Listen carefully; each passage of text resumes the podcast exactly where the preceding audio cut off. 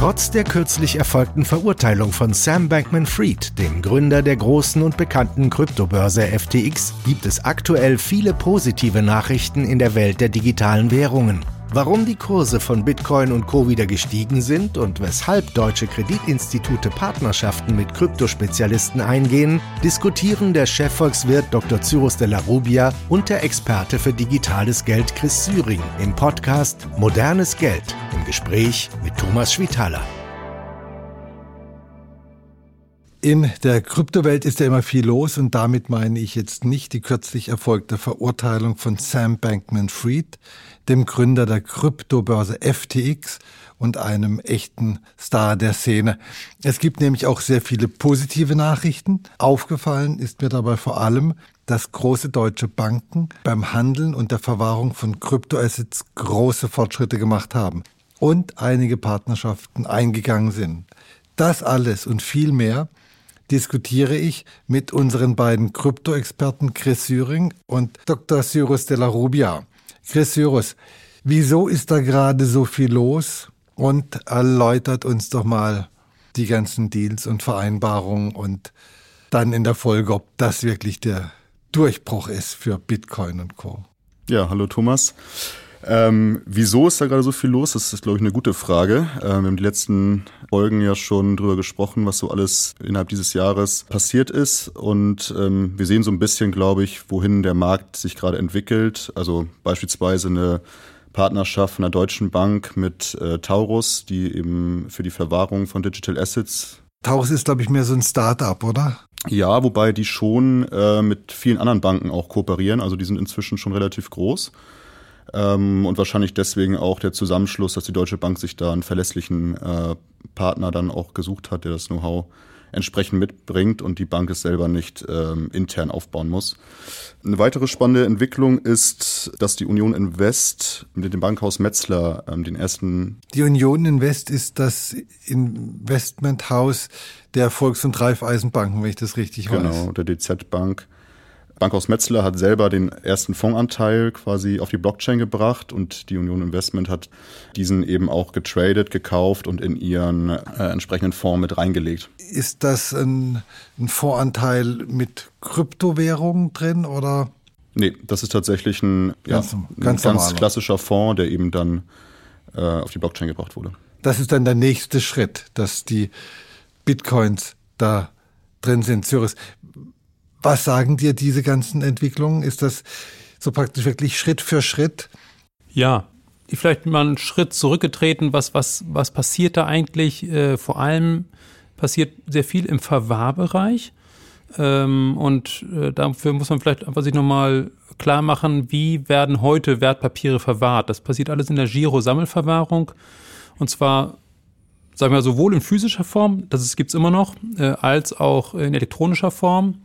Und äh, wenn dann von einem Depot zum anderen äh, Wertpapiere verschoben werden, dann geschieht das nicht tatsächlich von einem Depot zum anderen. Da findet nur eine Umbuchung statt.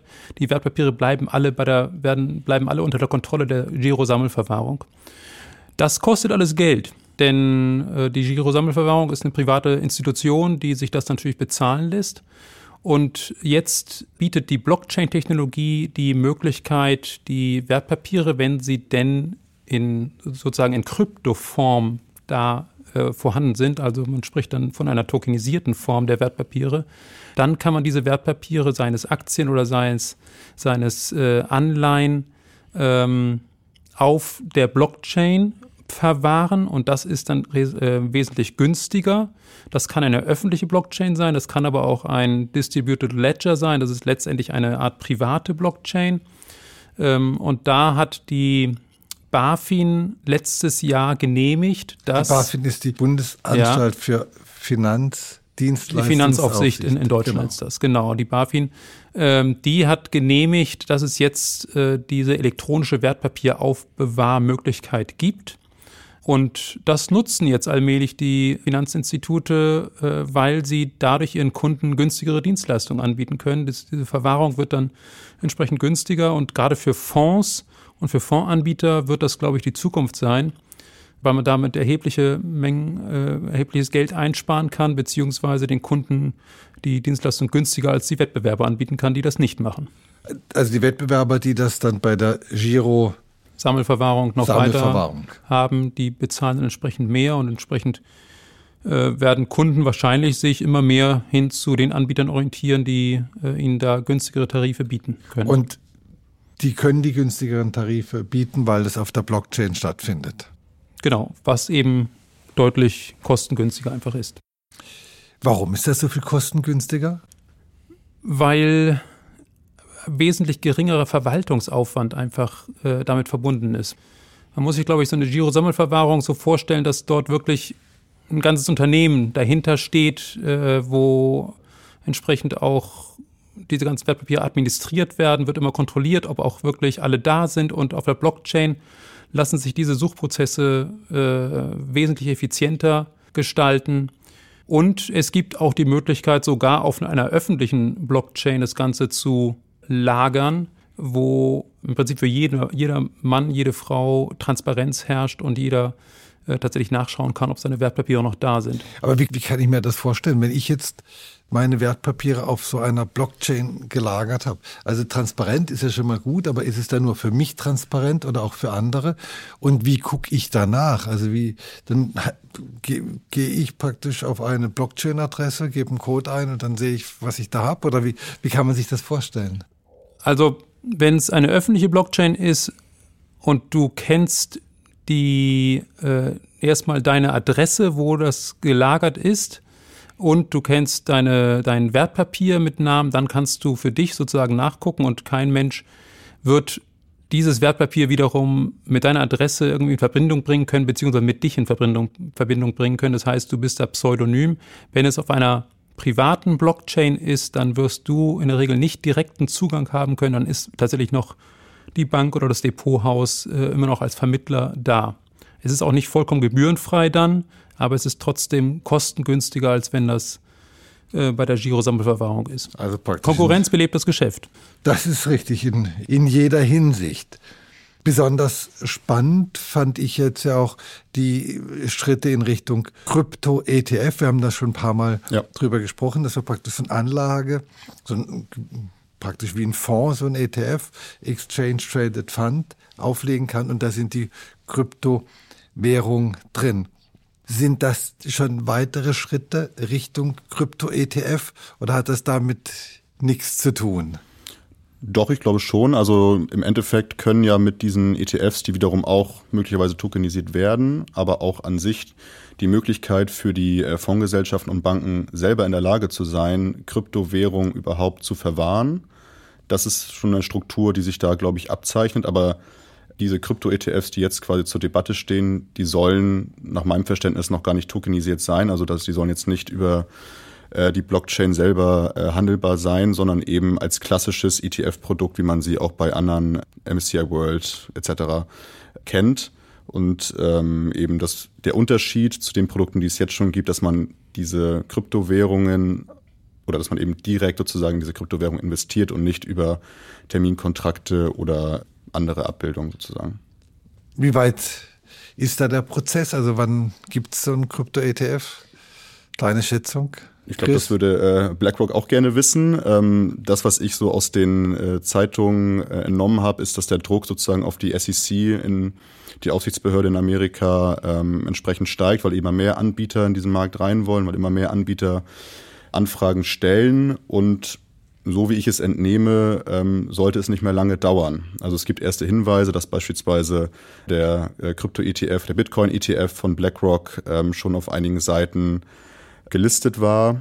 Hatte noch keine Hinweise darauf, dass es tatsächlich dann auch die Bestätigung von, von SEC gab, aber es erhöht sich der Druck und es scheint so, dass die SEC in diese Richtung geht, auch wenn sie durchaus skeptisch dem Kryptothema gegenüber ist. Ich komme noch mal. Also das wäre natürlich tatsächlich ein interessantes Signal an die Märkte, wenn die SEC das genehmigt, dass dieser ganze regulatorische Druck, der derzeit auf dem Kryptomarkt äh, lastet, nicht zuletzt wegen der Verurteilung und der, des Betrugsfalls von, von ähm, Sam Bankman-Fried, Stichwort FTX-Börse, dass dieser Druck etwas nachlässt und eine gewisse größere Bereitschaft anscheinend da ist, doch irgendwie mit diesem Kryptosektor zu leben und den auch vernünftig zu regulieren. Ich komme nochmal zurück zu dieser Blockchain, wo dann die Wertpapiere liegen. Wie sicher ist das? Also mir scheint es natürlich sicherer, wenn ich mein Wertpapier, also nur im Kopf, stelle ich mir vor, das liegt halt dann bei einer Bank oder bei einer Verwahrstelle. Aber es liegt Safe. nicht bei einer Bank. Die Bank hat nur praktisch ein, notiert, dass ein Anteil dieses Wertpapiers bei der, also hat einen Anspruch auf einen Anteil des Wertpapiers bei der, äh, bei der Krypto, äh, bei der äh, Giro-Sammelverwahrung. Und, und bei der Blockchain gibt es eine große Riesenrechnung und ich bin da praktisch ein Teil davon. Naja, im Endeffekt ähm, für den Nutzer selber wird, wird man den Unterschied, glaube ich, nicht merken. Also man wird immer noch das Interface haben, man wird immer noch eine Zwei-Stufen-Authentifizierung haben beim Traden von seinen Fonds. Ich glaube, diesen Sicherheitsschritt wird man auch weiterhin haben und da gibt es keinen Unterschied. Das ist im Endeffekt die Frage, wie wird es gelagert und das ist eben mit Hilfe der Blockchain, wie Zürich schon erläutert hat, äh, in den meisten Fällen transparent. Also das ist äh, vielleicht nochmal ein Punkt, den man dazu sagen kann. Diese tokenisierte Siemens-Anleihe, die als Pilotprojekt ausgegeben wurde, da waren vier Banken, glaube ich, oder vier äh, Investmentgesellschaften äh, involviert. Und darüber ist quasi auch nachvollziehbar gewesen, zumindest äh, welche drei Adressen beispielsweise zu den jeweiligen Banken gehören und könnte jetzt auch nachvollziehen, okay, wann werden diese gehandelt. Das ist zum Beispiel auch spannend. Also man kann natürlich nicht eins zu eins jetzt wissen, ähm, welche gehört beispielsweise Goldman Sachs und welche der Union Investment, aber ähm, das ist nochmal so ein interessanter Punkt. Es ist absolut transparent in diesem Fall. Und so wird es auch für den sozusagen, der den Blick auf die Blockchain hat, also sei es die Verwahrstelle oder wie auch immer, nachvollziehbar sein, okay, war dieser Trade möglicherweise gerechtfertigt oder nicht? Oder wo gibt es vielleicht Sicherheitsprobleme? Passend zu den positiven Nachrichten ist ja auch die wirklich gute Kursentwicklung des Bitcoin, über den wir hier schon jetzt gerade auch gesprochen haben, der zuletzt bei gut 34.000 Euro, ich glaube um die 36.000 Dollar stand, hängt diese Entwicklung damit zusammen, dass tatsächlich vielleicht so ein Bitcoin-ETF vor der Tür steht? Oder ist es vielleicht auch, auch das, was wir auch schon ein paar Mal besprochen haben, dass ein Bitcoin ein bisschen wie das digitale Gold ist und jetzt in diesen krisenhaften Situationen auch äh, besonders gefragt? Ja, also es sind mehrere Faktoren. Das eine ist sicherlich die Spekulation über diesen Lancierung eines ETFs, eines Spot-ETFs. Spot-ETF heißt praktisch, dass also nicht auf Terminkontrakte, nicht auf Terminkontrakte basieren. Und das mögen viele institutionelle Anleger lieber eigentlich, weil bei Terminkontrakten ist immer das Problem, der ist ja so wie der der Name das schon sagt, ein Terminkontrakt, der ist halt temporär. Und dann, wenn der Terminkontrakt ausläuft, dann muss er durch einen neuen ersetzt werden. Und da ergeben sich oft Preisverschiebungen, ohne dass am Markt tatsächlich irgendwas passiert wäre. Das ist, bringt eine Unsicherheit einfach rein und die weder der Anleger äh, äh, möchte eigentlich und der Anbieter äh, von diesem Terminkontrakt basierten Fonds auch nicht. Insofern würden viele institutionelle Anleger tatsächlich gerne in einen solchen ETF äh, investieren. Und wenn der genehmigt würde, dann würden viele Gesellschaften einen derartigen ETF auch auflegen. Dann würden da sehr viel Nachfrage reingehen. Und dann würde das sicherlich dem Bitcoin nochmal einen Schub geben. Bisher ist alles Spekulation. Die Spekulation hat schon ausgereicht, um von 26.000 auf 34.000 hochzugehen. Aber ich denke mal, wenn es wirklich genehmigt würde, dann würde da nochmal ein extra Schub kommen. Der andere Punkt, der ja auch immer wieder genannt wird, ist äh, dass dieses Halving, also das demnächst im, ich glaube im Mai, Chris, mhm. ist richtig? Ja. Im Mai findet das äh, nächste Halving statt. Das heißt, es werden dann jeden Tag nur noch halb so viele neue Bitcoin an den Markt kommen. Das bedeutet letztlich eine Art von Verknappung gegenüber der Entwicklung jetzt. Und wenn etwas knapper wird, dann wird es mehr wert. Das ist so die Überlegung derjenigen, die darauf spekulieren, dass äh, Bitcoin deswegen mehr wert wird. Vielleicht noch ergänzend den Punkt, was sozusagen das Ganze auch noch befeuert, also diese äh, Crypto-Adoption sozusagen, die beispielsweise auch bei Banken wie N26 oder anderen Banken, dass man eben auch die Möglichkeit hat, schnell in diesen Markt auch als Privatanleger einzusteigen. Und das hat sich eben über die letzten Jahre ja auch so zunehmend auch aufgebaut und klar gab es die Börsen äh, Coinbase oder Binance, aber eben auch die Implementierung bei, sag ich mal, ja, Neo Brokern oder auch äh, Fintechs, ähm, aber auch äh, ja, klassischen anderen Banken, dass dadurch eben auch so ein Trend wieder mehr befeuert werden kann, aber auch äh, Vertrauen in den Markt äh, hergestellt wird. Und das Thema Bitcoin als digitales Gold, spielt das auch ja. eine Rolle? Denke ich, das ist so ein, so ein Grundargument, sage ich mal, was bei vielen Investoren durchaus eine Rolle spielt. Bitcoin und Gold haben die Gemeinsamkeit, dass sie beide knapp sind, können nicht unendlich vermehrt werden. Gleichzeitig ist Bitcoin wesentlich besser lagerfähig als, als Gold. Und äh, insofern spielt das für viele Investoren eine Rolle. Und manche machen auch die Rechnung auf, was würde denn passieren, wenn dieser, wenn immer mehr Investoren tatsächlich Gold durch Bitcoin ersetzen, wie groß ist der Markt und dann kommt man auf wilde Rechnungen und kann den Bitcoin auch bei 100.000 sehen. Aber das ist jetzt keine Prognose, sondern einfach nur das, was in den Medien Gold, gerne Gold, gespielt wird. Gold hat natürlich den Vorteil, dass es eine relativ lange Geschichte als, als Wertaufbewahrungsmittel hat. Natürlich, natürlich. Der Track Record von Gold ist, ist ein ganz anderer. Damit kann jeder was anfangen.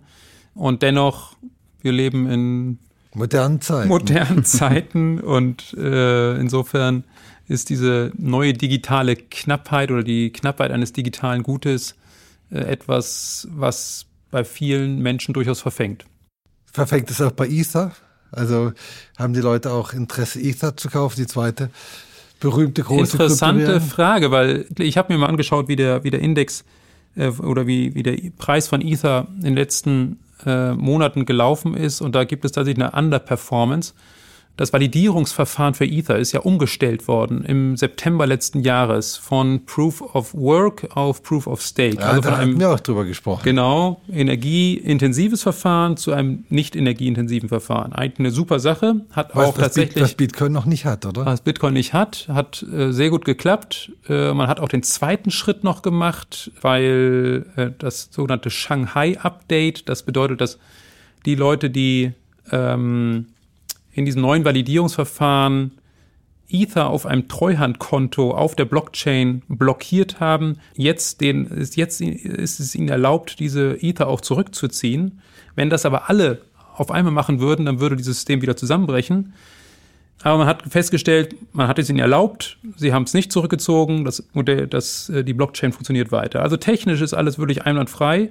Nichtsdestotrotz haben wir eine Underperformance seit September. Er hat Bitcoin um etwa 90 Prozent zugelegt und Ether nur in Anführungsstrichen um 40 Prozent, knapp 40 Prozent.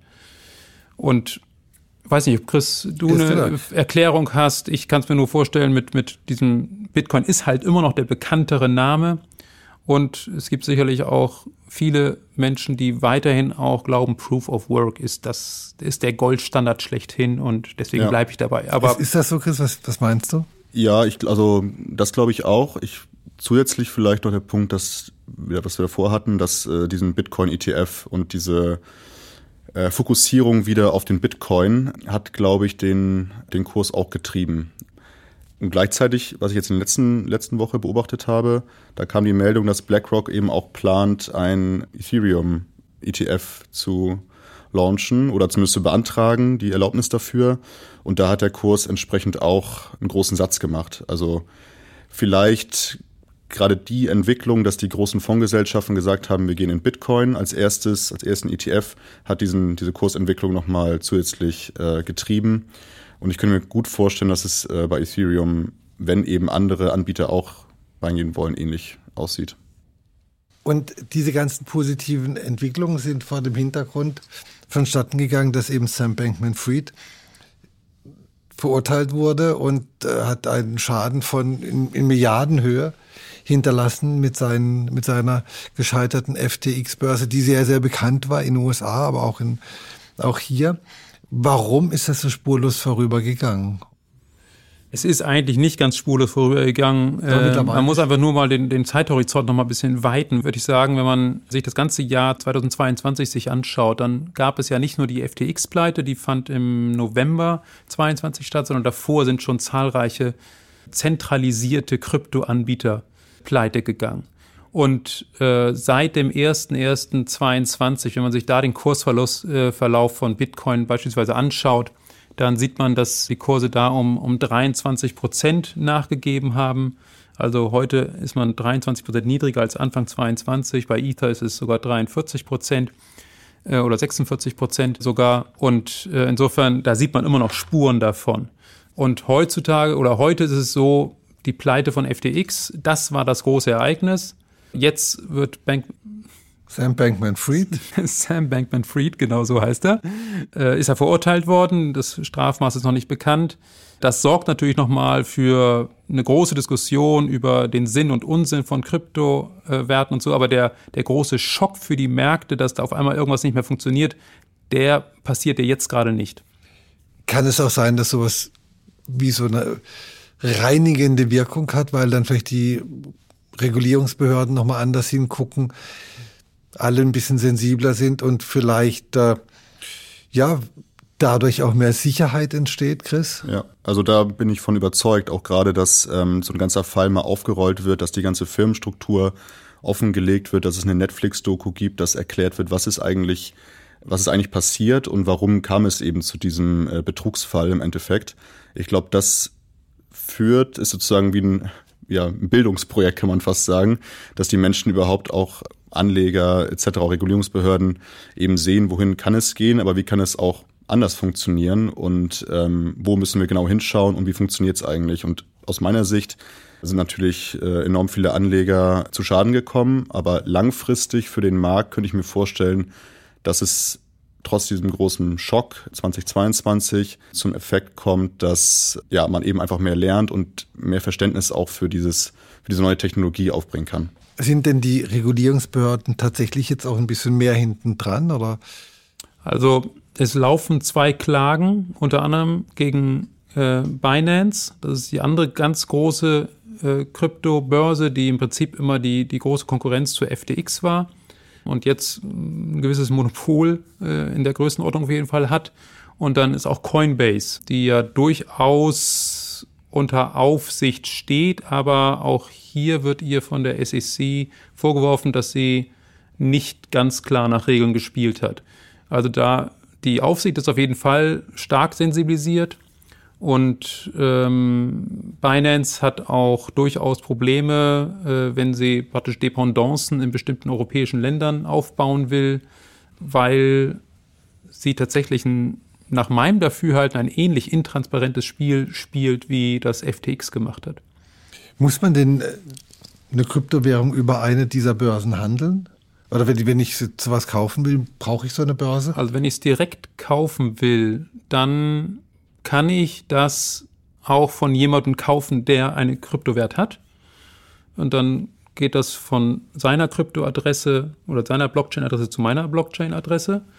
Und das Geld kann ich ihm in Bar aushändigen, ich kann es ihm überweisen, wie auch immer. Das können wir unter, untereinander ausmachen. Das Übliche ist aber, dass man es über eine Kryptobörse kauft das muss aber nicht eine dieser etwas Schatten, im Schattendasein, sag ich mal, oder im, oder regulatorischen Schattendasein Börsen sein, sondern das kann auch etwa eine Stuttgarter äh, Börse sein. Die machen die, das auch, also äh, die, die Bison mhm. äh, Börse, genau.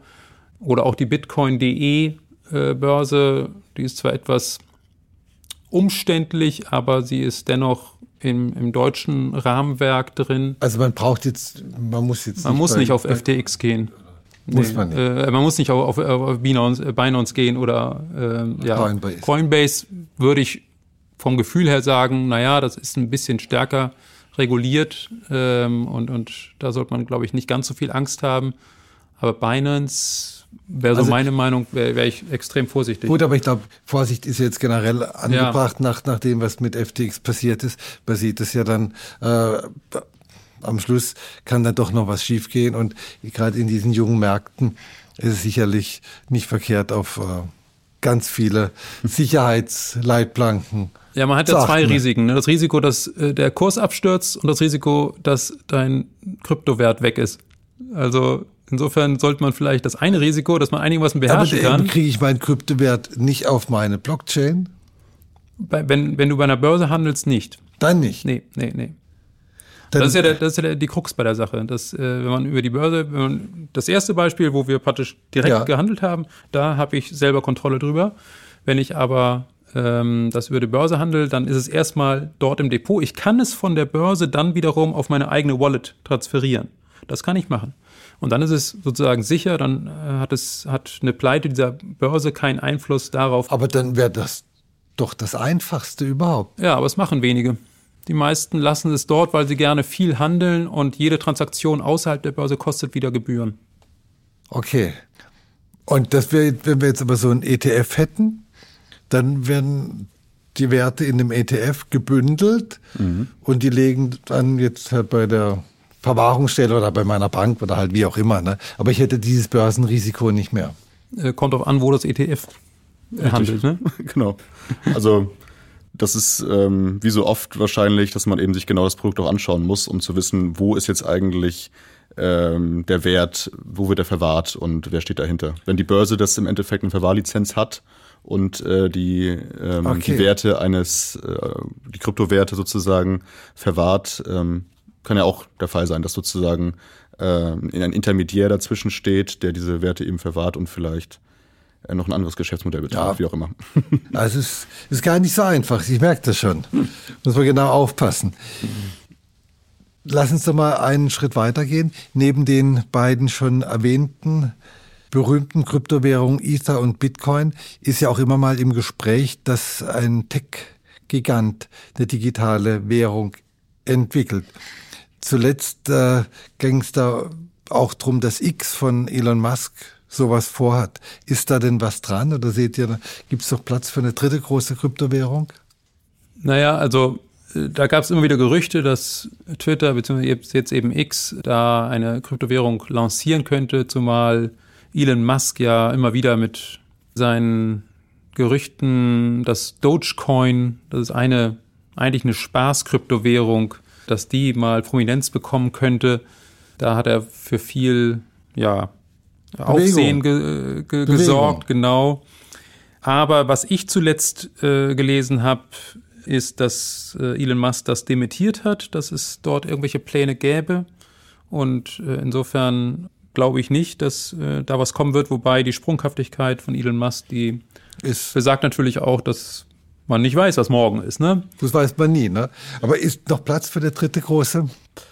Platzsicherheit. Die Frage ist, wie schnell kann sich so eine ähm, große Kryptowährung etablieren? Und wir hatten das Thema, glaube ich, auch schon mal, dass Elon Musk sich da den Ruf einfach auch schon ein wenig verbrannt hat. Und gerade wenn ähm, große Banken, Fondsgesellschaften in den Markt gehen, bin ich mir nicht sicher, ob sie sich direkt äh, als erstes auf diese neuartige Kryptowährung dann stürzen würden. Es gibt ja noch viele andere, die inzwischen auch groß sind, also beispielsweise Solana, die eben auch schon eine breite Adaption im Markt haben.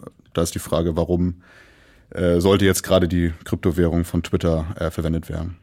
Aber du hast ja Technologieplattform angesprochen. Insofern ähm, soll man vielleicht hier nochmal PayPal nennen, die ähm, vor einigen Monaten eine Stablecoin lanciert haben, also eine Kryptowährung, die einen stabilen Wert zum Dollar hat, eins zu eins, und auf der PayPal-Plattform auch genutzt werden kann, auch außerhalb der PayPal-Plattform transferiert werden kann, nach meinem Verständnis. Und das ist tatsächlich jetzt vor wenigen Monaten lanciert worden, in den USA bisher nur. Aber das ist ein ganz spannendes Projekt, weil es äh, im Prinzip irgendwann vielleicht auch auf nach Europa kommen könnte, dass es äh, einen Euro-Stablecoin gibt was dann wiederum eine Konkurrenz wäre zum digitalen Euro, der hier ja jetzt auch im Aufbau ist. Aber das wäre nochmal was ganz anderes. Also, weil wenn, wenn so ein Stablecoin, wenn der praktisch gebunden ist an den Dollar, sind die Kursschwankungen ja einigermaßen limitiert. Äh, solange PayPal ähm, sein Versprechen einhält, dass ein, ein PayPal Kryptowert tatsächlich auch einen Dollar dann. Aber in dem Moment, in dem das Versprechen nicht mehr eingehalten ist, wäre es ja schon sehr gravierend. Haben wir aber schon erlebt mit anderen Stablecoins. Aber war dann auch gravierend? War dann auch entsprechend gravierend, in der Tat. Ja, ja, ja. So, euer Ausblick für die letzten Wochen des Jahres. Wie entwickeln sich die Kryptomärkte? Die Glaskugel steht hier direkt in der Mitte. Die Glaskugel wurde eben nochmal poliert. Ich vermute, dass die Kursentwicklung weitergeht. Jetzt nicht sprunghaft, aber dass wir zumindest eine vielleicht nochmal einen kleinen Einbruch haben, ähm, solange der ETF oder Krypto-ETF nicht genehmigt wurde, aber dass, wenn eben diese Entwicklung so voranschreitet, wie sie absehbar ist, auch regulatorisch, dann glaube ich, dass wir da ähm, eher ein positives Vorzeichen bei den Kursen haben. Also ich fand es interessant, dass wir in den letzten Monaten auch nach diesen äh, durchaus gravierenden Entwicklungen, auch die wir 22 gesehen haben, nicht komplett abgestürzt sind, obwohl es auch eine große regulatorische Offensive, sage ich mal, gegen den Kryptobereich gibt in den USA. Äh, gibt es offensichtlich eine ganz eingeschworene Gemeinschaft im Kryptobereich, die sagen, nee, ich halte jetzt einfach Bitcoin und Ether und andere Währungen, weil ich immer noch an das Potenzial glaube. Und deswegen ist Bitcoin auch wirklich nachhaltig nie so richtig unter 25.000 äh, runtergegangen. Und auch Ether war relativ stabil. Und das ist natürlich eine ganz gute Basis.